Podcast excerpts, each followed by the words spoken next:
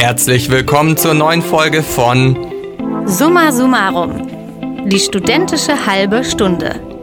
Wir sind Julian Dempfle und Judith Räuber und wir freuen uns sehr, euch heute mit euch heute die News der Kalenderwoche 42 zu besprechen. Ja, es ist wieder so einiges passiert. Wir reden über den Rücktritt von Liz Truss, die Cannabis-Legalisierung und über Pubertätsblocker. Der Redaktionsschluss für diese Folge war Freitag, der 21. Oktober um 10 Uhr. News Talk der Woche. Ich weiß nicht, wie es euch geht, aber an meiner Pinnwand hängt ein Atomkraft Nein Danke Sticker und ich glaube, der ist zehn Jahre alt oder so. Ich habe die nämlich als Kind gesammelt, weil mich damals der Reaktoranfall in Fukushima ziemlich schockiert hat.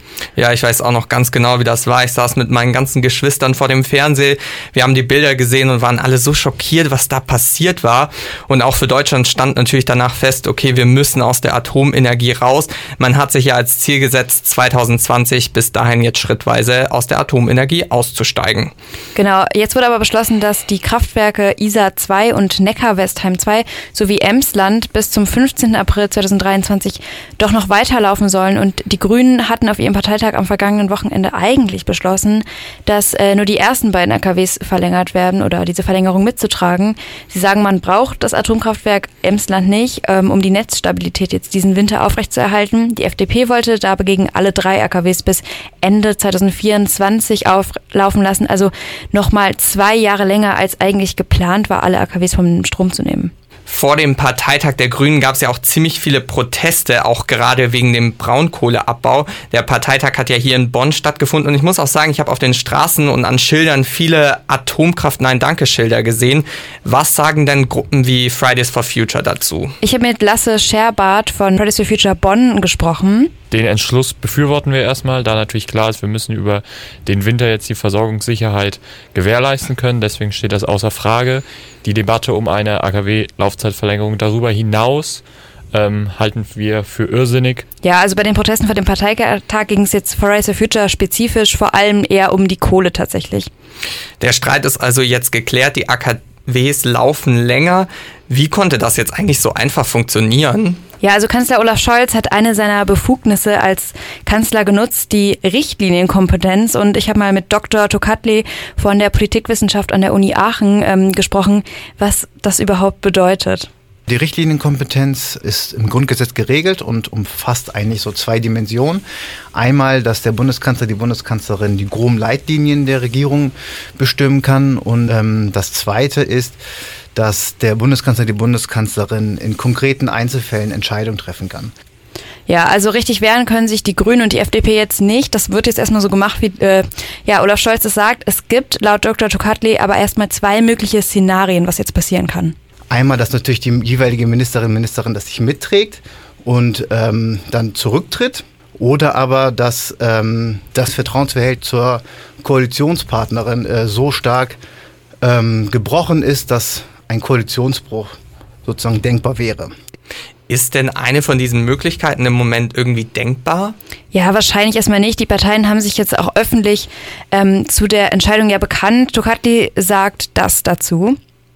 Wobei man auch sagen muss, dass in diesem konkreten Fall höchstwahrscheinlich auch die richtige Kompetenz nicht entstanden ist als äh, eine Idee ähm, von Olaf Scholz, sondern dass diese ähm, Richtlinie auch ähm, mit den jeweiligen Ministerinnen und Ministern eigentlich besprochen wurde, aber natürlich als richtige Kompetenz nach außen getragen wurde, um der jeweiligen Basis der beiden Fraktionen sagen zu können, wir können nichts machen, der Kanzler hat entschieden, wir müssen uns ihm folgen.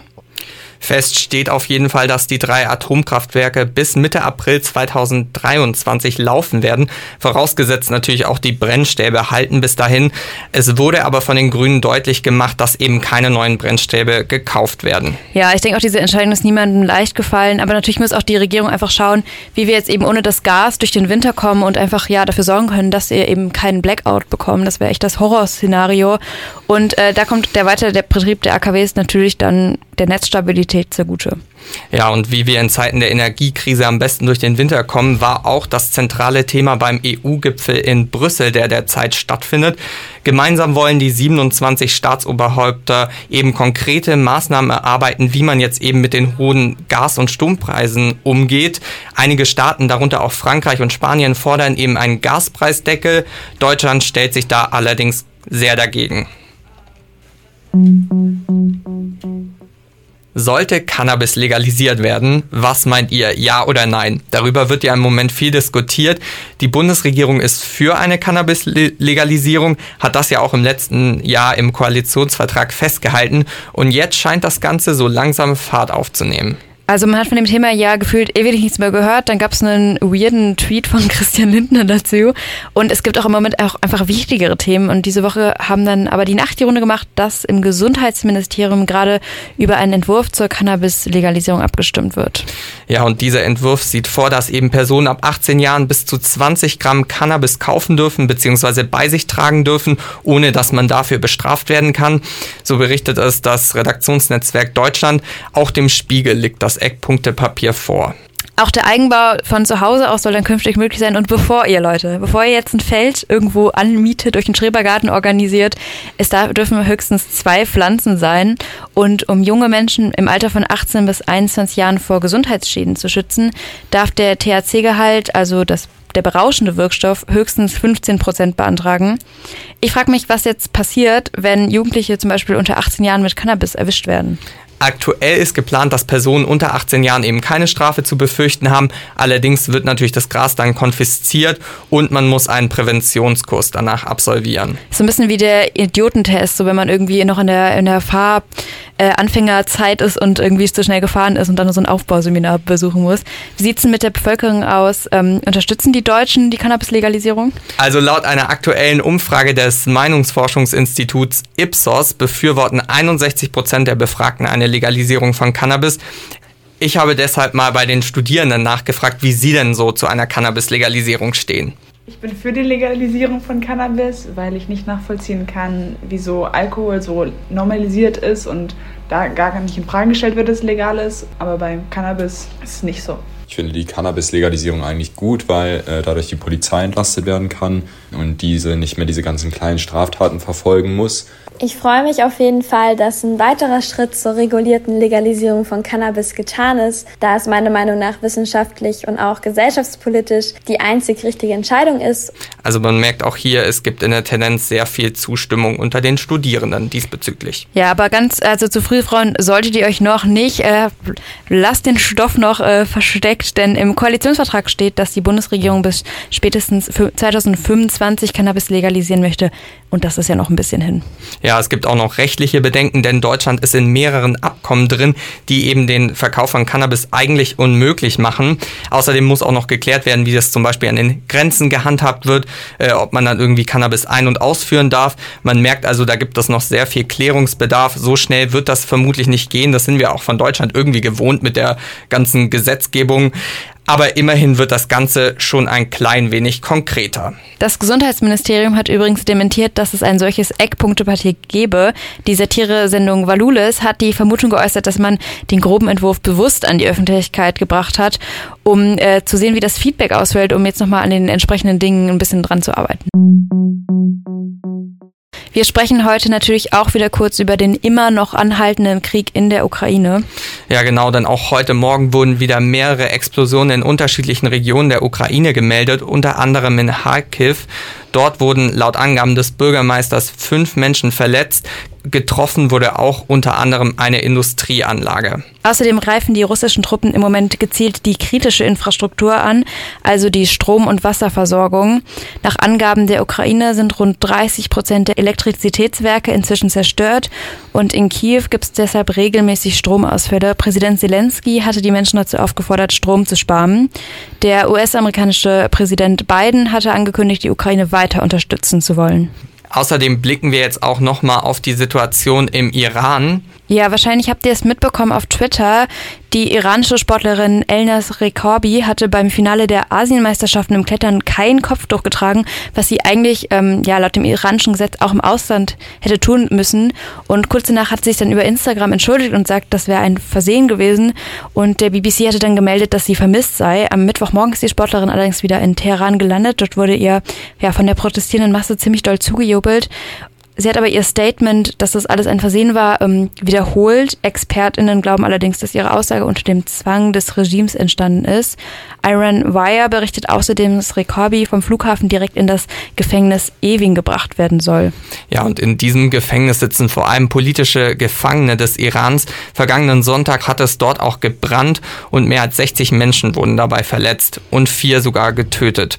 Dabei handelt es sich um Inhaftierte. Laut der iranischen Regierung sei das Feuer durch einen Konflikt der Insassen entstanden. Diese Informationen ließen sich bisher allerdings nicht unabhängig überprüfen. Amnesty International hat schon seit längerem und auch schon im vergangenen Jahr davon berichtet, dass in dem Gefängnis Menschenrechtsverletzungen stattfinden. Außerdem hat die EU neue Sanktionen gegen den Iran auf dem EU-Gipfel in Brüssel beschlossen, nicht nur wegen der Proteste, sondern auch, weil man glaubt, dass das iranische Militär Russland beim Einsatz von Drohneneinsätzen in der Ukraine unterstützt. Zu dieser Annahme kommt die US-Regierung. Ja, deshalb werden jetzt Personen und Organisationen, die eben an diesen Lieferungen von Drohnen an der Ukraine beteiligt sind, sanktioniert und sie dürfen eben nicht mehr in die EU einreisen und auch ihre Vermögen in der EU werden eingefroren. Die Sanktionen betreffen drei Personen und eine Organisation. Der Iran bestreitet aber weiterhin die Lieferung von Drohnen an Russland. Außerdem das ist doch irre. Sollte das kein Fake sein? Bundesregierung empfiehlt sehr jungen, unsicheren Menschen Pubertätsblocker. Das hat Julia Klöckner getwittert und einen Screenshot vom Regenbogenportal, das ist ein Online-Informationsportal der Bundesregierung für LGBTQ-Plus-Menschen, kritisiert und geteilt. Ja, und die CDU-Fraktion hat da jetzt nochmal nachgelegt und eine Pressemitteilung veröffentlicht mit den Worten, Kinder und Jugendliche sind keine Versuchskaninchen. Auch wisse man viel zu wenig über die langfristige Folgen von Pubertätsblocker, so die CDU. Zur Einordnung ist jetzt unser Reporter Tobias Weiß bei uns zu Gast. Tobi, was genau sind denn Pubertätsblocker? Also Pubertätsblocker, das sind Medikamente, die verhindern, dass die für die Pubertät verantwortlichen Hormone wie Testosteron oder Östrogen im Körper ausgeschüttet werden. Sie werden auch bei Kindern angewandt, deren Pubertät zu früh beginnt. Transkinder können diese Medikamente verschrieben bekommen, um Zeit zu gewinnen für ihre Entscheidung, ob sie ihr Geschlecht angleichen wollen. Auch soll verhindert werden, dass Transkinder eine Pubertät im für sie falsch empfundenen Körper durchlaufen, was psychisch eben sehr belastend sein kann. Ja, welche Nebenwirkungen haben diese Medikamente denn überhaupt? Also man hört ja immer wieder, dass Pubertätsblocker umkehrbar sind, während das CDU-Statement sich ja jetzt sehr, sehr kritisch angehört hat. Ja, man muss da zwischen zwei Dingen unterscheiden. Also der pubertätshemmende Effekt ist reversibel, also nach Absetzen des Medikamentes findet die Pubertät wieder normal statt. Die andere Frage ist, äh, welche Effekte die langjährige Einnahme von den Blockern hat. Die Pubertät fördert eben auch die Knochenentwicklung und diese wird eben beim Aussetzen der Pubertät gehemmt. Wie stark dieser Effekt ist, wird von Studien unterschiedlich eingeschätzt. Ähnliches gilt auch bei vermuteten Effekten auf die Kognitionsfähigkeit. Angesichts der positiven psychologischen Effekte empfehlen deshalb einige Studien den vorsichtigen Einsatz der Blocker und während andere diese Effekte als überschätzt ansehen und eher vor den Risiken warnen. Woran liegt es denn jetzt eigentlich, dass die Studien nicht so viel Aussagekraft haben? Also die Studien, die leiden alle an einer geringen Teilnehmerzahl. Das liegt daran, dass eben geschätzt nur jede 200. Person trans ist und es eben somit nur wenige potenziellen Studienteilnehmerinnen gibt.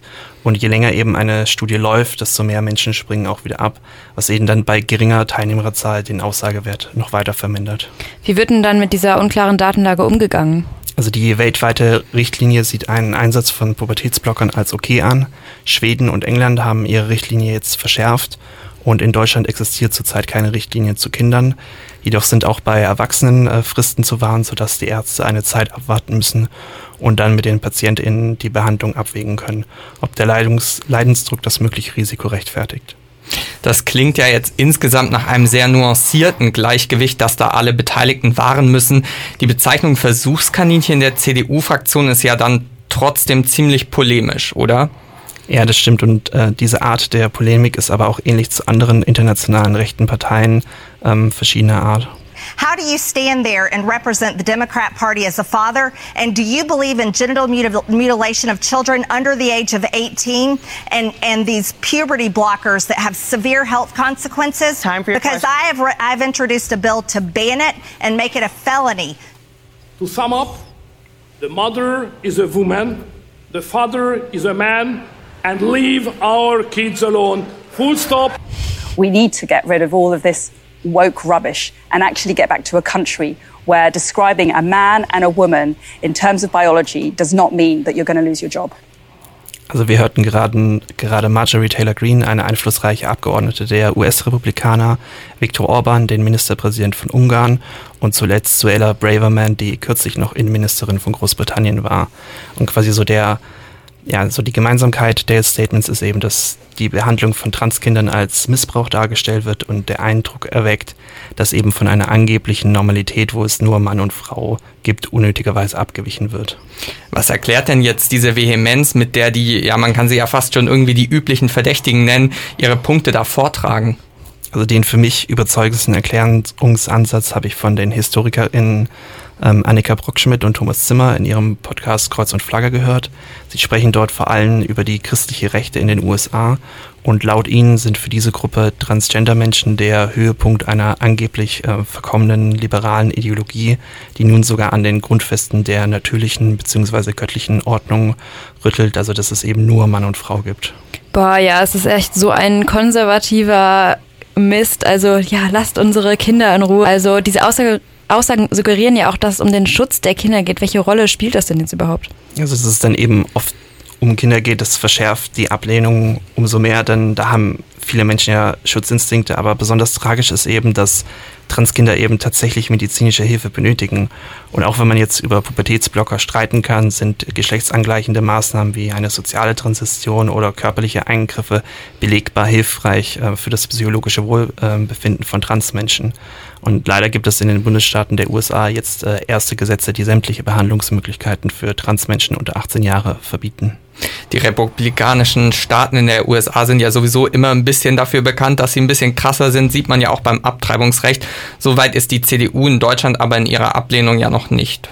Genau, äh, das stimmt. Und äh, meiner Meinung nach sollte man aber trotzdem aufmerksam sein, wenn die bedeutendste konservative Partei mit Polemik zu Themen auftritt, die eine eben sowieso schon diskriminierte Gruppe betreffen.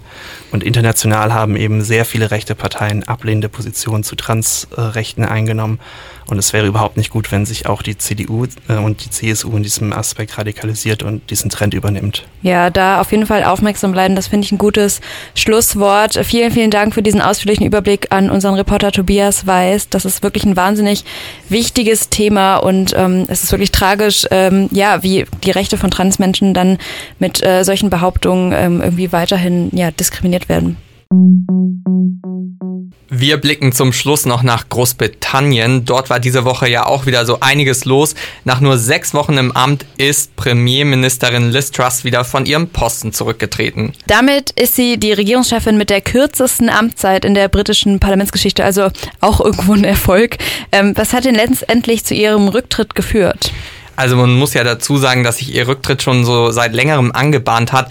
England befindet sich in einer politischen Krise und das nicht erst seit gestern. Die Lebenshaltungskosten sind auch dort enorm gestiegen. Viele Leute können sich das Heizen nicht mehr leisten und genau in dieser Zeit wollte Trust dann auch noch die Steuern senken. Das führte zu sehr viel Turbulenzen an den Finanzmärkten. Die Kreditzinsen sind auch in die Höhe geschossen und dann ist der Druck einfach zu groß geworden, weshalb sie dann gestern ihren Rücktritt ankündigte. Darauf hatten auch viele Mitglieder in ihrer eigenen Partei Partei dazu gedrängt. Gibt es denn jetzt jemanden, der jetzt Liz Truss nachrücken könnte? Ja, also die konservative Partei hatte angekündigt, bis nächste Woche Freitag eine Nachfolge für Liz Truss finden zu wollen. Vor wenigen Tagen hatte zum Beispiel die Innenministerin Suella Braverman ihr Amt niedergelegt. Sie hat gute Karten auf die Nachfolge, aber tatsächlich auch Boris Johnson könnte wieder auf seinen alten Arbeitsplatz zurückkehren. Laut Medienberichten hat er sogar extra seinen Urlaub abgebrochen und befindet sich gerade im Flieger auf dem Weg zurück nach Großbritannien. Also das wäre ja echt mal ein äh, ja, krasser Plot-Twist, wenn am Ende dann wieder Boris Johnson wieder Premierminister wäre. Schon gesehen? Ja, habt ihr es vielleicht auch schon mitbekommen? Es macht sich ja im Moment gefühlt das ganze Netz über einen Salat lustig. Ja, ich habe das, äh, ich habe irgend so ein Meme auf Twitter gesehen, aber ich habe es überhaupt nicht verstanden. Das ist komplett an mir vorbeigegangen. Was ist da los?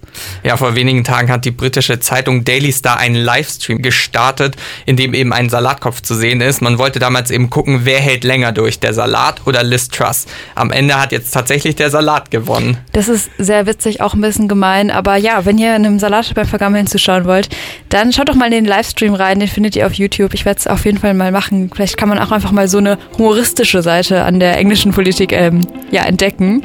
Wir waren für euch Julian Dämpfle und Judith Räuber. Danke, dass ihr zugehört habt. Äh, schaut mal bei uns auf Instagram vorbei. Wir heißen da at bonfm. Und ja, freut euch auf die nächste Folge. Summa Summarum, ein Podcast von Bonn FM.